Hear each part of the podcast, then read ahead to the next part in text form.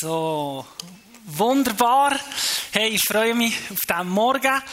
Und äh, vorweg muss ich da die Bühne ein bisschen helfen aufräumen. Und zwar werden wir jetzt in ein mega äh, wichtiges Thema weiterfahren. Ich tue schon mal den Titel einblenden. Und weil wir über die Verlorenheit der Menschheit reden, brauche ich das Kreuz da ein bisschen weiter im Zentrum von unserer Bühne, weil wenn wir über die Verlorenheit von den Menschen reden, dann kommen wir nicht darum um, auf, über das Kreuz zu reden und die Bedeutung vom Kreuz. Und äh, ich freue mich, dürfen wir da in dieser Römerserie vorwärts gehen und äh, Letzten Sonntag hat bereits der Eti äh, uns mitgenommen in, die herausfordernden Verse auch, äh, von dem Römerbrief, in welchen der Paulus uns etwas ganz klar verdeutlicht besonders in diesen ersten Versen, in diesen ersten Kapiteln. Und die Message von Paulus, die Aussage von Paulus in diesen ersten Versen ist ganz simpel, ist ganz klar. Alle Menschen haben gesündigt. Alle Menschen haben gesündigt und erlangen nicht die Herrlichkeit Gottes. Das ist die Aussage, vielleicht auch, könnte man sagen, Zusammenfassung in diesen ersten äh, Kapiteln vom Römerbrief. Das, was Paulus einfach mal klarstellen hey, die Menschheit ist verloren. Die Menschheit braucht einen Retter. Und wenn wir die Aussage von Paulus bildlich erklären weil äh, wenn ich jetzt morgen mit meiner Fußballmannschaft wieder unterwegs bin und ihnen genau die Worte so sagen, dann versteht die Bahnhof. Also brauche ich immer wieder Bilder, die das, was wir im Wort Gottes lesen, die Theologie, die der Paulus uns hier in diesem Brief erklärt, wo äh, auch für uns, die mit dem Wort Gottes aufgewachsen sind, äh, eine Challenge ist, so brauchen wir immer wieder auch Bilder für unsere Gesellschaft, für Menschen, die, die nicht christlich sozialisiert sind, zu erklären, was ist, was ist die Message. Und so hat der Kriegel uns schon bei Einführung im Römerbrief das Bild gebracht, und das ist so ein wunderbares Bild, äh, wo mir auch immer wieder hilft. Und zwar ist es eben das Bild, wir alle stecken im gleichen Boot. Die ganze Menschheit steckt im gleichen Schlauchboot, weit außen auf dem Ozean. Und das Schlauchboot ist am Versinken. Und das ist für mich die Verbildlichung von dem Vers, von der Message von Paulus. Alle Menschen haben gesündigt und erlangen nicht die Herrlichkeit Gottes. Das ist das, was der Paulus gerade zu Beginn von dem Römerbrief klarstellen will. Wir alle stecken im gleichen Boot. Egal, in was für einer Familie dass du aufgewachsen bist, egal in was für einer Kultur du lebst, egal äh, in welchem Zeitalter dass wir äh, leben. Wir alle stecken im gleichen Boot und brauchen Errettung. Und darum, wenn wir von Verlorenheit, von Menschheit reden, bin ich so dankbar, dass wir auch das Kreuz da ganz vorne ans Licht dürfen vornehmen, weil das ist die gute Nachricht.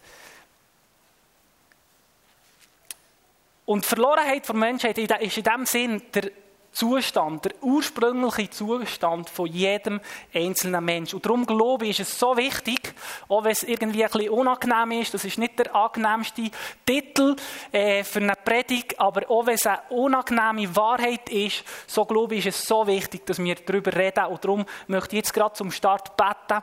Und Jesus, ich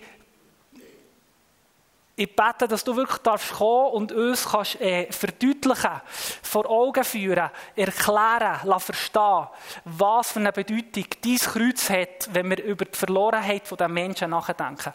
Und ich bitte dich, Heiliger Geist, dass du kommst und unsere, unsere Augen aufmachen, unsere Ohren öffnest, unsere Herzen öffnest, dass wir dürfen verstehen, was der Paulus in diesen Versen im Römerbrief uns wirklich möchte sagen, auch für unsere Zeit heute im 21. Jahrhundert, hier in der Schweiz oder hier in Europa, da wo wir unterwegs sind. Danke, Heiliger Geist, kommst du, berührst du unsere Herzen, redest du zu uns. Amen.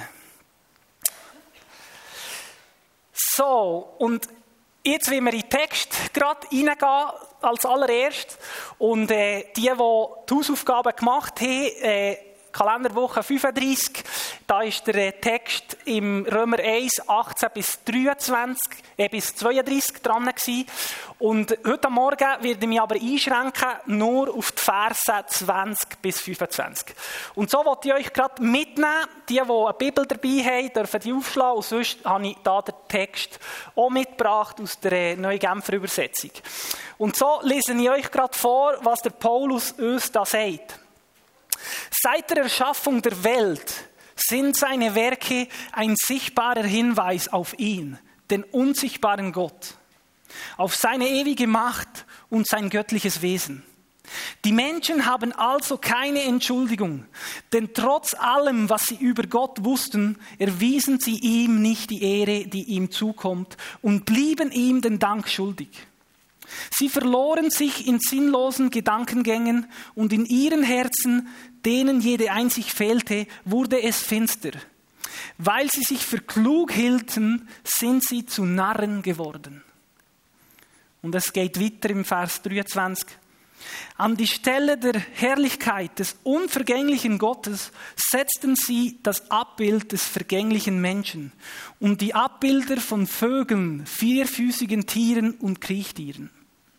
Deshalb hat Gott sie den Begierden ihres Herzens überlassen und der Unsittlichkeit preisgegeben, so dass sie ihre eigene Körper entwürdigten. Denn sie vertauschten die Wahrheit, die Gott sie hat erkennen lassen, mit der Lüge.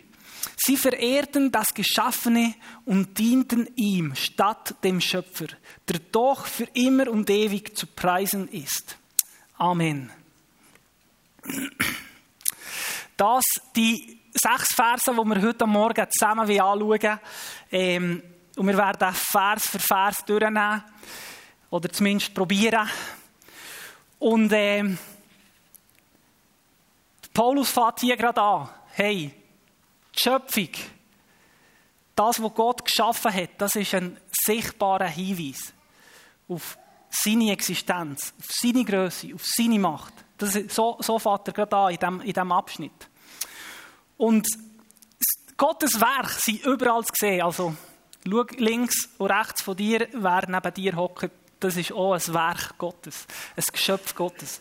Und wir haben das Privileg, in einer wunderbaren Region zu leben, hier im Berner Oberland. Links und rechts von uns äh, finden wir weltbekannte Sehenswürdigkeiten, die jährlich von Millionen von Menschen von der ganzen Welt besucht werden. Und so möchte ich jetzt kurz mit euch einen Ausflug machen an diesem sonnigen Sonntagmorgen. Einen kurzen Ausflug machen an einem von diesen Orten, gerade hier hinten um die Ecke.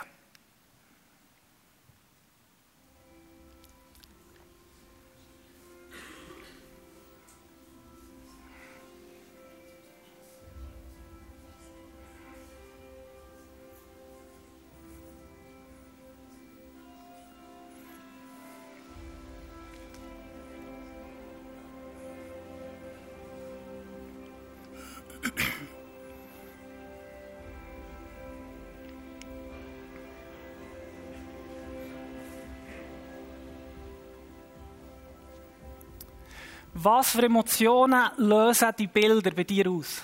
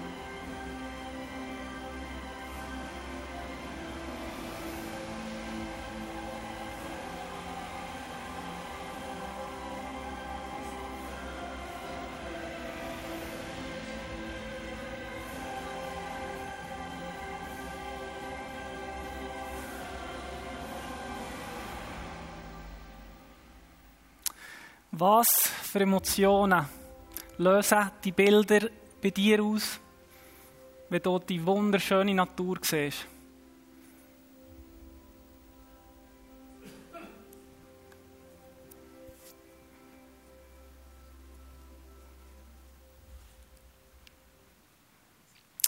Die Schöpfung bezeugt uns Gottes Existenz.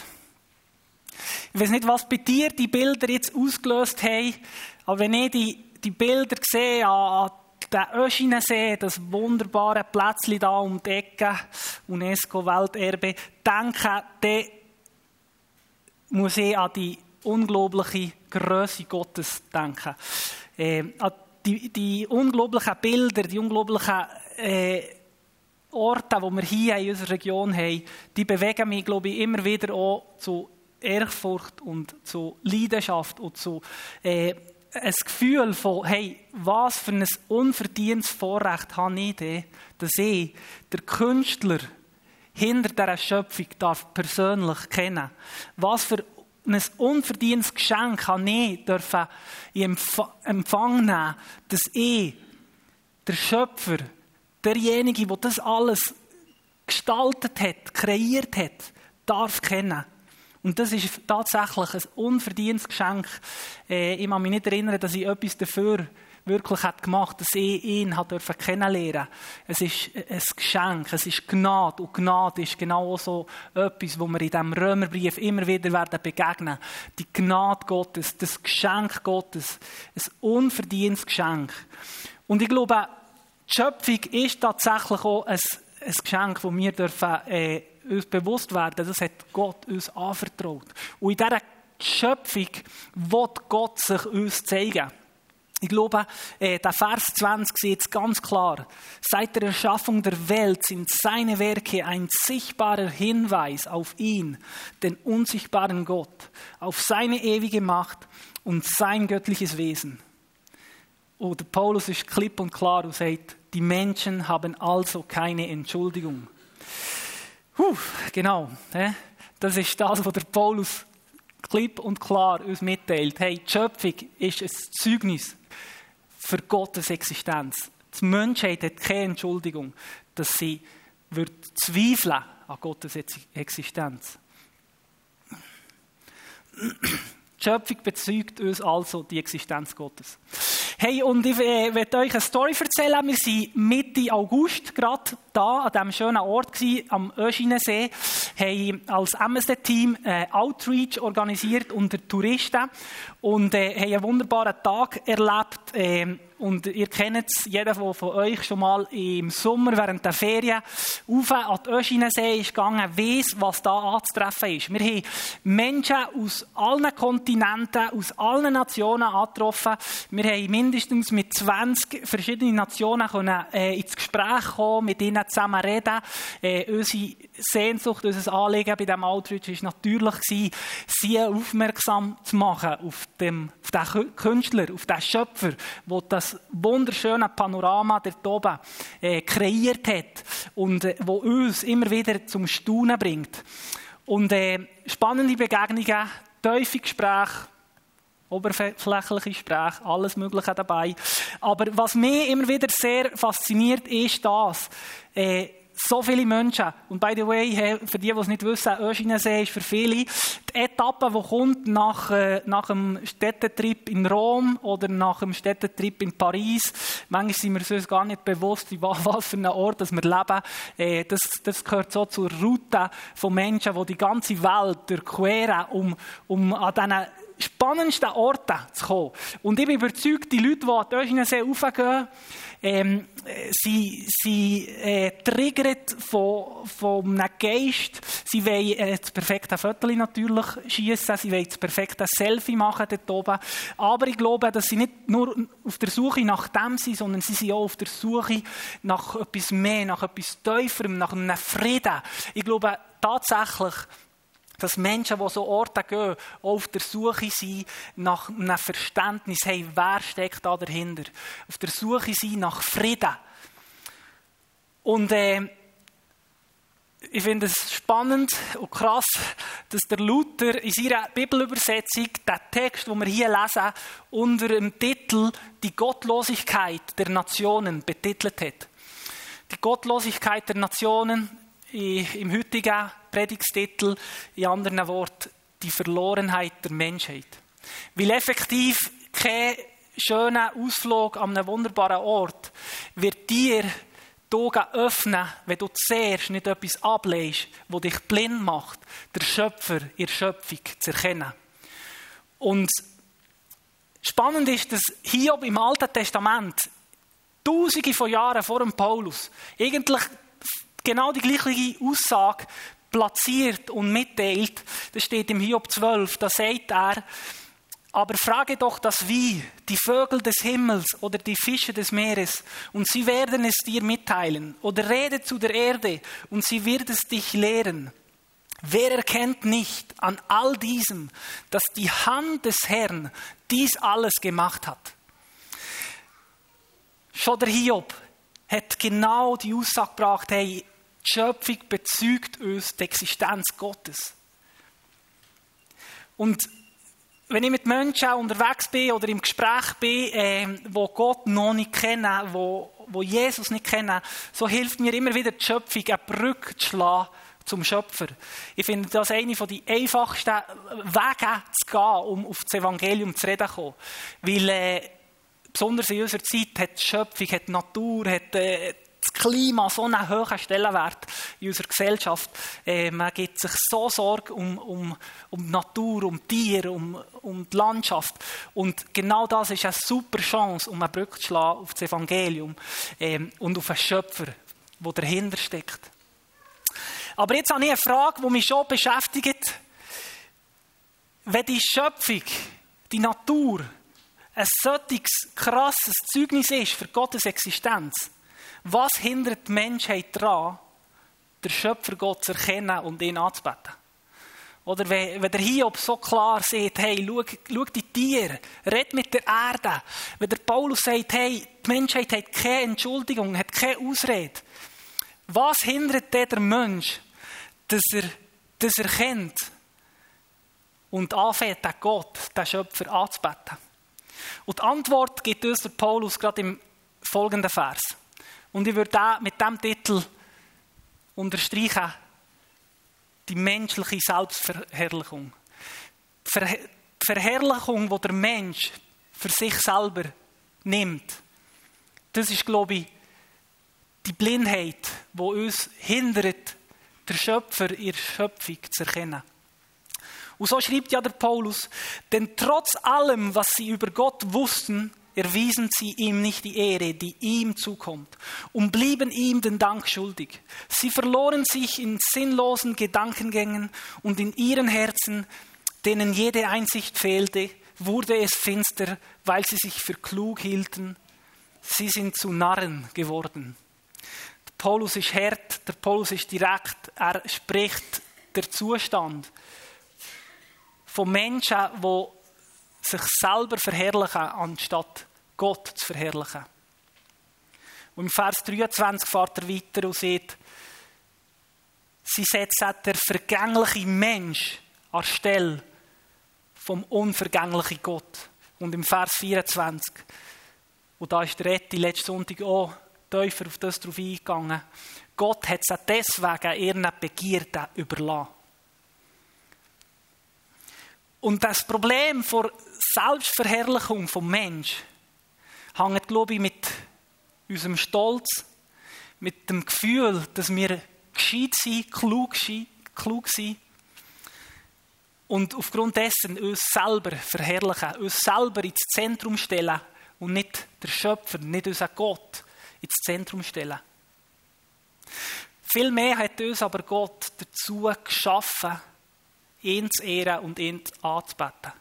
Der John Piper, bekannter Prediger, hat immer wieder gesagt, hey, das Ziel von deinem Leben ist, Gott zu verherrlichen. In einem Satz, ganz einfach. Und das habe ich mir mal gemerkt. Für was lebe ich? Was ist das Ziel von meinem Leben? Das Ziel von meinem Leben. Ich bin von Gott geschaffen worden, um ihn zu verherrlichen. Und das ist ein Gegenspruch. Das ist Gegensatz von die menschliche Selbstverherrlichung, wo unsere Welt prägt. Und ich bin überzeugt, wenn Paulus jetzt hier wäre, unter uns, heute Morgen, so würde er spätestens beim Ausgang eins zu eins von uns abklappern und fragen, hey, wen verherrlichst du mit deinem Leben? Das ist, glaube ich, seine tiefe Frage an die Römer, aber auch an uns. Wer verherrlichen wir mit unserem Leben? Und in diesem Vers tut ja der Paulus äh, eben auch die, die Gefahr von unserer menschlichen Klugheit, äh, Gescheitheit, unser Wissen äh, betonen. Und ich habe spannend gefunden, dass er das auch in einem anderen Brief äh, aufnimmt. Und im Korintherbrief finden wir den Text, den ich jetzt euch lese, wo, wo wirklich äh, eine unglaubliche Parallele ist zu diesen Versen, die wir hier lesen. Wo der Paulus den Korinther genau auch Ähnliches schreibt und sagt, mit der Botschaft vom Kreuz ist es nämlich so, in den Augen derer, die verloren gehen, ist sie etwas völlig Unsinniges. Für uns aber, die wir gerettet werden, ist sie der Inbegriff von Gottes Kraft. Nicht umsonst heißt es in der Schrift, die Klugen werde ich an ihrer Klugheit scheitern lassen, die Weisheit derer, die als Weise gelten, werde ich zunichte machen. Denn obwohl sich seine Weisheit in der ganzen Schöpfung zeigt, hat ihn die Welt mit ihrer Weisheit nicht erkannt. Deshalb hat er beschlossen, eine scheinbar unsinnige Botschaft verkünden zu lassen, um die zu retten, die daran glauben. Auch hier der Paulus greift nochmal auf die Schöpfung, wo so ein, ein Zeugnis ist, so ein Statement ist von Gott für seine Existenz. Aber er verdeutlicht auch, dass unser Stolz, die Weisheit, die wir uns als Menschen äh, äh, zusprechen und auf dieser bauen, Wissenschaft und, und alles weitere, dass das uns im Weg steht, Gott zu verherrlichen. Und dass deswegen das Kreuz zu so einer scheinbar unsinnigen Botschaft wird in unserer Welt, in unserer Gesellschaft. Es, es macht irgendwie keinen Sinn. Es wird nicht mehr verstanden. Und ich glaube, es ist eine Tatsache, da müssen wir nicht darüber diskutieren, dass unsere säkulare Gesellschaft einen grossen Anstoß nimmt an das Kreuz von Jesus. Unsere säkulare Gesellschaft, die vom Humanismus prägt ist, nimmt einen grossen Anstoß an das Kreuz, an Jesus, an seinen Anspruch. Und hier ist vielleicht auch, gerade heute Morgen für uns die Frage, hey, glaubst du, glauben wir an die scheinbar unsinnige Botschaft vom Kreuz von Jesus. Das sind, das sind die Adjektive, die der Paulus braucht, um, um das Kreuz und das, was Jesus am Kreuz da hat, wo, wo für viele Menschen, die eben blind sind durch ihren Stolz, durch ihre Weisheit, durch ihr Ego, nicht können verstehen, nicht können erkennen, nicht können warnen. Und da drinnen, und das ist jetzt, kommen wir schon zum Vers 25 äh, von diesem Text, fährt der Paulus weiter und sagt uns, was eigentlich Gottes Anspruch ist. Und ich habe das betitelt mit Gottes Wahrheitsanspruch, wo im Vers 25 für mich zur Geltung kommt und klar wird. Wo steht, denn sie vertauschten die Wahrheit denn sie vertauschten die Wahrheit, die Gott sie hat erkennen lassen, mit der Lüge. Sie verehrten das Geschaffene und dienten ihm statt dem Schöpfer, der doch für immer und ewig zu preisen ist. Wir sehen, die Wahrheit wird mit Logina vertauscht. Die Wahrheit über Gott wird verdreht. Das Gute wird zum Bösen definiert und das Böse wird zu Gutem definiert. Und das ist die große Problematik. Das ist nicht die Problematik allein vom 21. Jahrhundert, in welchem wir leben. Das ist eine Problematik, die schon damals, zu dieser Zeit, wo Paulus den Brief schreibt, Realität war. Und ich glaube, die Problematik hängt ganz einfach mit dem Sündenfall zusammen.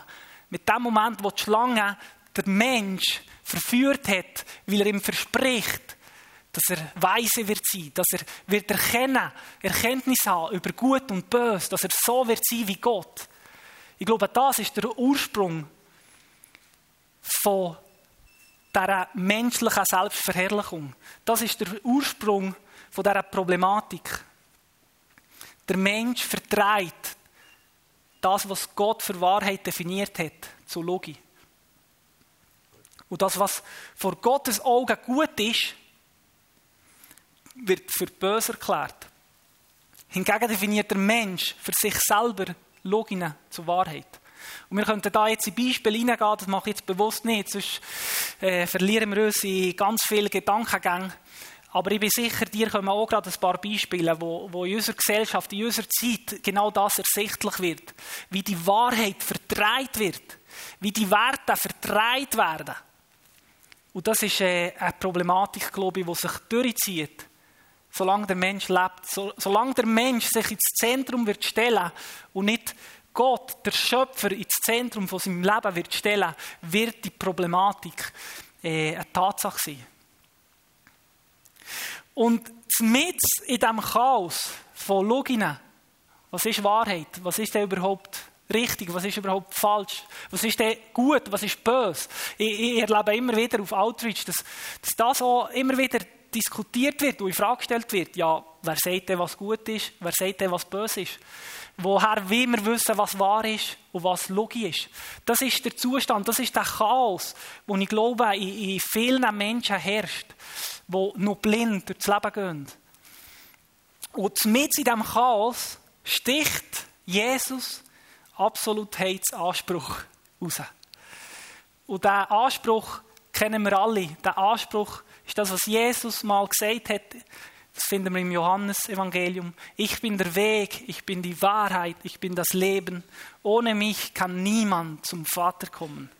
Das ist der Absolutheitsanspruch Jesus, wo mit in diesem Chaos uns mega herausfordert, weil es eben, eben absolut ist.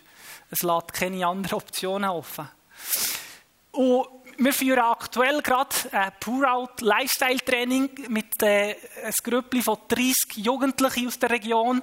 Äh, ich darf da mit äh, Passgermen, mit dem Glarner Seele, mit der Unterstützung vom Kriegel, sind wir da äh, äh, Schulungen machen über Freundschaftsevangelisation. Und genau auch diese Frage oder dieser Vers ist immer wieder der, der uns immer wieder challenged und herausfordert, wenn wir mit Freunden, die Jesus noch nicht kennen, äh, in Diskussion kommen, ins Gespräch kommen. Ich selber habe es auch schon erlebt. Irgendwann kommt schon der Punkt, wo, wo Menschen sich fragen, hey, ist das wirklich der einzige Weg? Bist du wirklich sicher, dass Jesus der einzige Weg ist, um zu Gott zu kommen?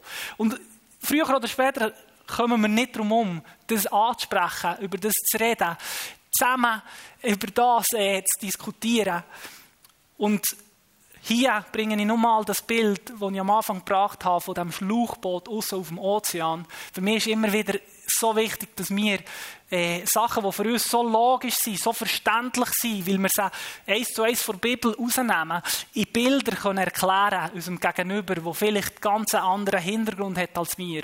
Und, und äh, von einem anderen Startpunkt kommt, eine andere Sicht auf das Leben hat.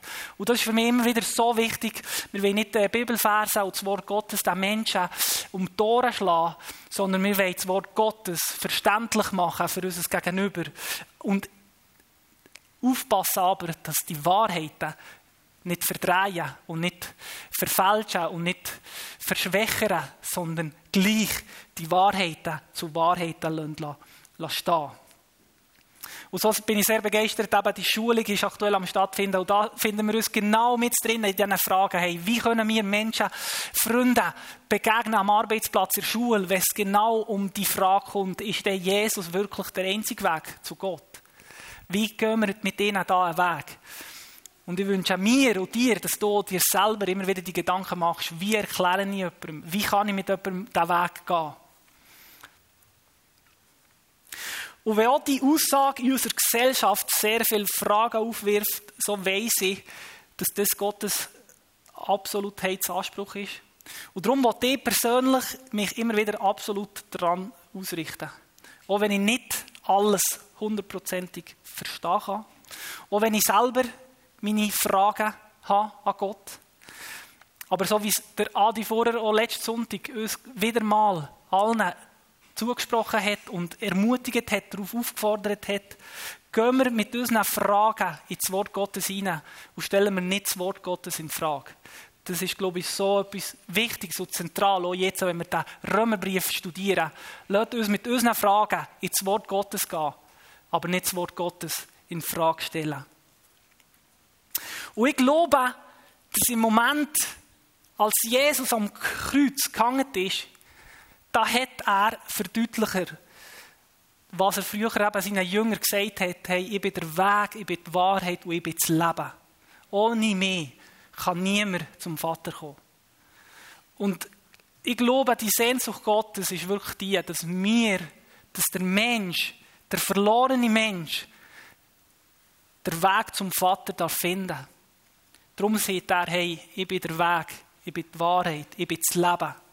Durch mich kannst du der Vater begegnen. Durch mich kannst du den Vater kennenlernen. Und Gottes Anspruch an uns, Menschen, ist da drin eben nicht Perfektion, sondern dass wir ihm unser Leben absolut hergeben können.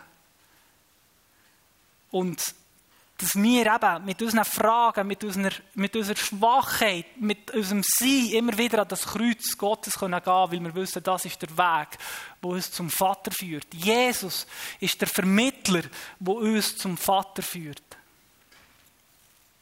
Und so wollte ich schon in Abschluss kommen. Und ich wünsche mir mega, dass wenn wir den Römerbrief lesen, dass wenn wir uns mit dieser Thematik beschäftigen und uns weiter Gedanken machen, hey, die Verlorenheit der Menschheit, so wünsche ich mir und ich wünsche dir, dass unsere Reaktion auf die Verlorenheit der Menschheit nicht Gleichgültigkeit ist, sondern die Sehnsucht, Menschen zu helfen, Gott zu begegnen. Dass unsere Sehnsucht ist, Menschen zu helfen und zu begleiten, zu dem Vater dürfen zu kommen zu dem guten Vater, der Schöpfer, der hinter der Schöpfung steckt. Und die Band darf schon vorkommen. Ich habe da zwei Fragen, die ich euch gerne mitgebe zur Vertiefung von dem Text, von dieser Predigt.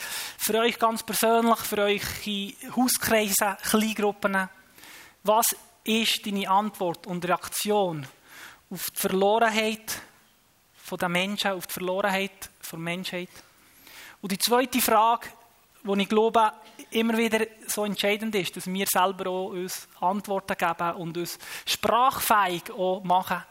Wie gehst du mit dem Wahrheitsanspruch Jesus um?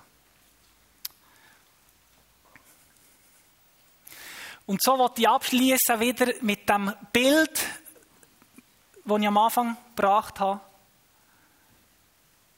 Vielleicht darfst du Adi schon loslegen. Mit dem Bild, das ich am Anfang auch schon gebracht habe, wir stecken alle im gleichen Boot. Egal, ob du in einem christlichen Familienhaus aufgewachsen bist oder in einer atheistischen Familie aufgewachsen bist, egal ob du schon mit Jesus unterwegs bist oder noch nicht mit Jesus unterwegs bist, wir stecken alle im gleichen Boot. Und unser Schleuchbötchen ist am Versinken weit außen auf dem Ozean. Und die gute Nachricht ist, dass Gott uns einen Rettungsring entgegenstreckt. Der Rettungsring von Jesus Christus, von seinem Sohn. Der Rettungsring, der gratis ist anzunehmen. Umsonst. Ohne Gegenleistung. Ohne Preis. Und Gott steckt uns den Rettungsring her. Und an uns ist die Option, zu sagen, ja, ich nehme den Rettungsring an. Ich steige auf das Boot Gottes auf. Ich werde Teil von seinem Team, von seiner Mannschaft. Oder nein, ich nehme das Geschenk nicht an. Ich nehme das, den Rettungsring nicht an. Ich schwimme weiter. Ich bemühe mich, bemühe mich weiter zu schwimmen. Mit, aus eigener Kraft. Vielleicht, vielleicht finde ich noch ein Insel. Ich glaube, das ist der Zustand von so vielen Menschen, die suchen, suchen, suchen, schwimmen, suchen und kaputt gehen, die Hoffnung verlieren, weil sie keinen Halt finden im Leben. Aber Gott streckt uns einen Rettungsring entgegen. Und ich glaube, es ist an uns auch, wenn wir schon mit Jesus unterwegs sind, dass wir immer wieder erkennen, hey, wem, wo sind wir gefordert, jemandem den Rettungsring entgegenzustrecken? Wo sind wir gerufen von Gott, von unserem Captain, uns rauszustrecken aus dem Boot und jemandem den Rettungsring entgegenzugeben? Und so danke ich dir, Jesus, für das, was du da hast für uns. Ich danke dir, dass du deinen Sohn hast hergegeben. Dass du dich selber in Gestalt von deinem Sohn hast hergegeben. Damit wir gerettet dürfen werden, weil wir verloren waren. Weil wir ohne dich verloren sind, für immer und ewig. Und so beten ich Jesus, dass die Worte von Paulus uns dürfen herausfordern, Schritte vorwärts gehen mit dir. Dass wir dürfen sprachfähig werden, was bedeutet es, dass Jesus die Wahrheit ist? Was bedeutet es, dass Jesus der Weg zum Vater ist? Was bedeutet es, dass unsere Welt verloren ist ohne dich? Zu was bewegt uns die Tatsache, der Zustand? Und ich bitte dich, Jesus, dass du unsere Herzen berührst und bewegst zu Taten. Dass du uns bewegst, dass wir Träger sein von diesem Rettungsring an unseren Arbeitsplätzen, in unseren Quartieren, in Schulen, da wo wir unterwegs dürfen sein. Und so danke ich dir, dass die gute Botschaft, dass das Gnadengeschenk, das unverdiente Geschenk, dass wir das dürfen annehmen. Dass viele von uns das schon haben dürfen annehmen aber dass wir es nie als selbstverständlich sehen, sondern dass wir uns bewusst sind, was es dich gekostet hat. Und dass wir uns bewusst sind, dass das Geschenk nicht nur für uns ist, sondern für jedes, das auf der Suche ist nach Errettung. Und so bitte ich dich, dass du Sachen festmachst in unseren Herzen, in unseren Gedanken, Heiliger Geist. Gang du durch die Reihen und sprich du ganz persönlich zu jedem Einzelnen von uns.